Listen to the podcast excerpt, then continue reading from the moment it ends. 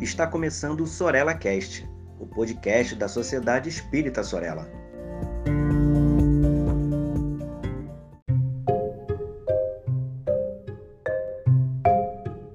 Olá, tudo bem com você? Esse é o 32º episódio da série Filosofando com Leon Denis.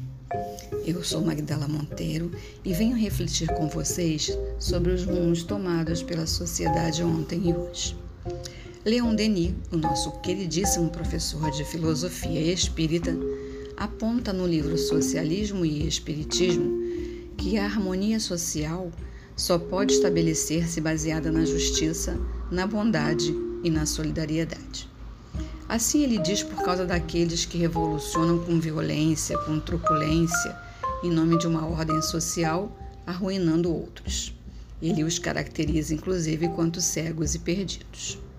Bem, ao longo da história, vamos encontrar vários pensadores que buscaram estudar o comportamento da sociedade.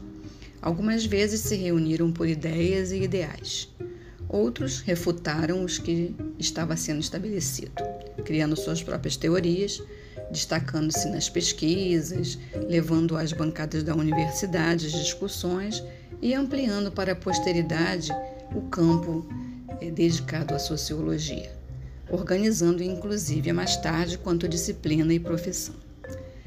Quantos nomes dos séculos anteriores se debruçaram na busca dessa organização social, não é verdade?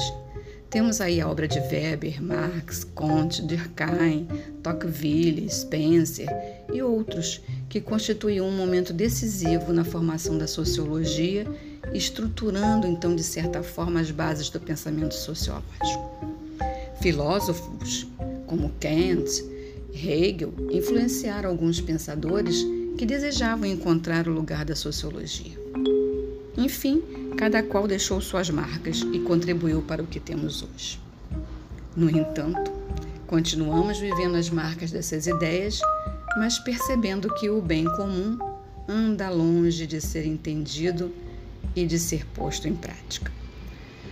Viver em comunidade com justiça, bondade e solidariedade, como sugeriu Leon Denis, ainda causa espanto e até anima os truculentos da vez a criarem movimentos contrários, estimulando os desprovidos de sentimentos equilibrados para que se beneficiem em detrimento dos menos favorecidos.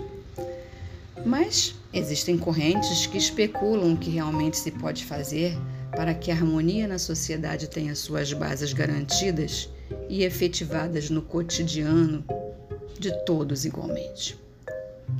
Continua sendo necessário que o sociólogo cumpra sua missão nos dias de hoje e que nós outros nos reunamos para que nos dias de hoje essa ciência não se aprisione no desejo dos mais abastados em detrimento dos menos abastados.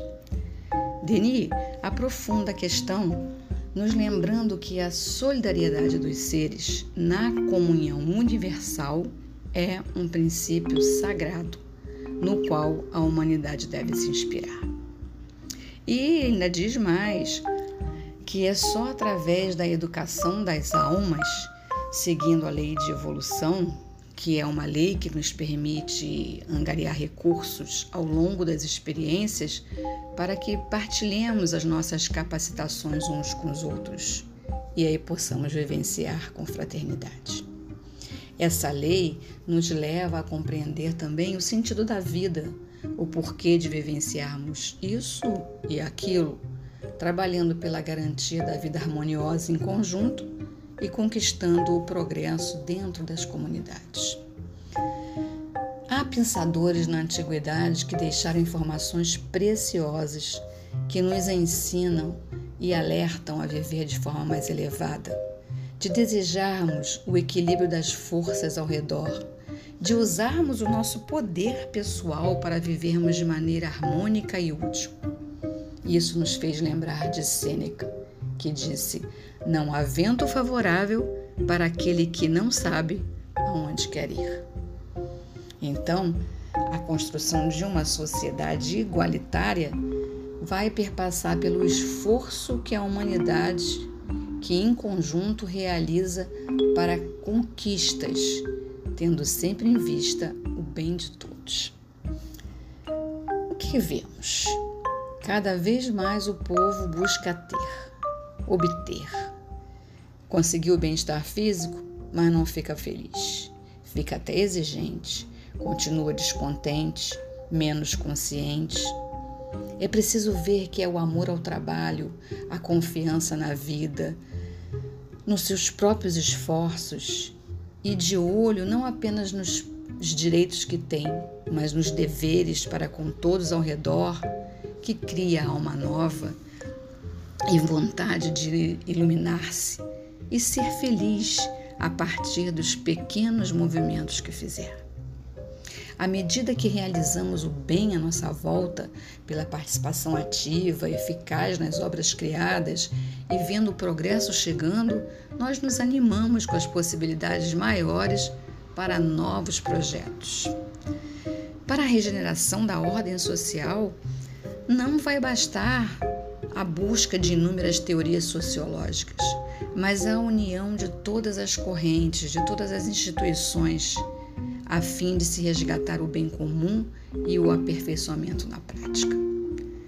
Quando vislumbramos que as leis naturais podem nos guiar, tudo fica mais compreensível. Até aquele momento mais difícil, trevoso mesmo, que nos abate, serve de alavanca para alcançarmos aquele momento que nos torna felizes. Todas as obras humanas se modificam e passam. E para ilustrar isso, eu lembro aqui de Heráclito de Éfeso, filósofo antigo da Grécia, que tinha consigo a máxima: tudo flui. Dizia que a harmonia nasce do próprio conflito, do encontro entre os opostos e os que diferem. Ele vai aplicar aquela famosa ideia: a única coisa que não muda é que tudo muda. Então, se nós queremos mudanças em uma sociedade, lutemos, organizemos-nos, valorizemos o que temos a aprender em cada situação vivenciada, requerendo o aprendizado que será deixado também para a posteridade encontrar novas respostas enquanto luta e empreende também.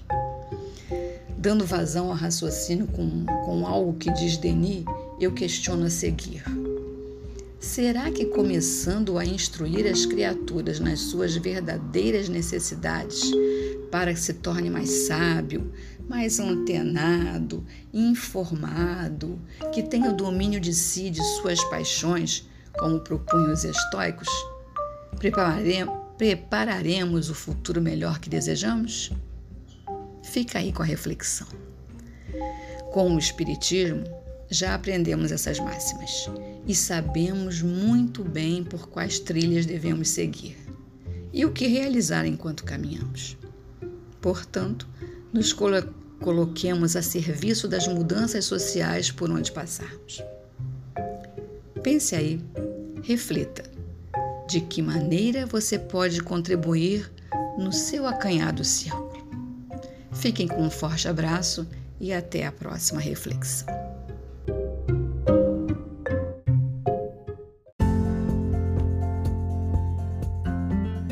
Siga a Sociedade Espírita Sorella nas redes sociais, Facebook e Instagram.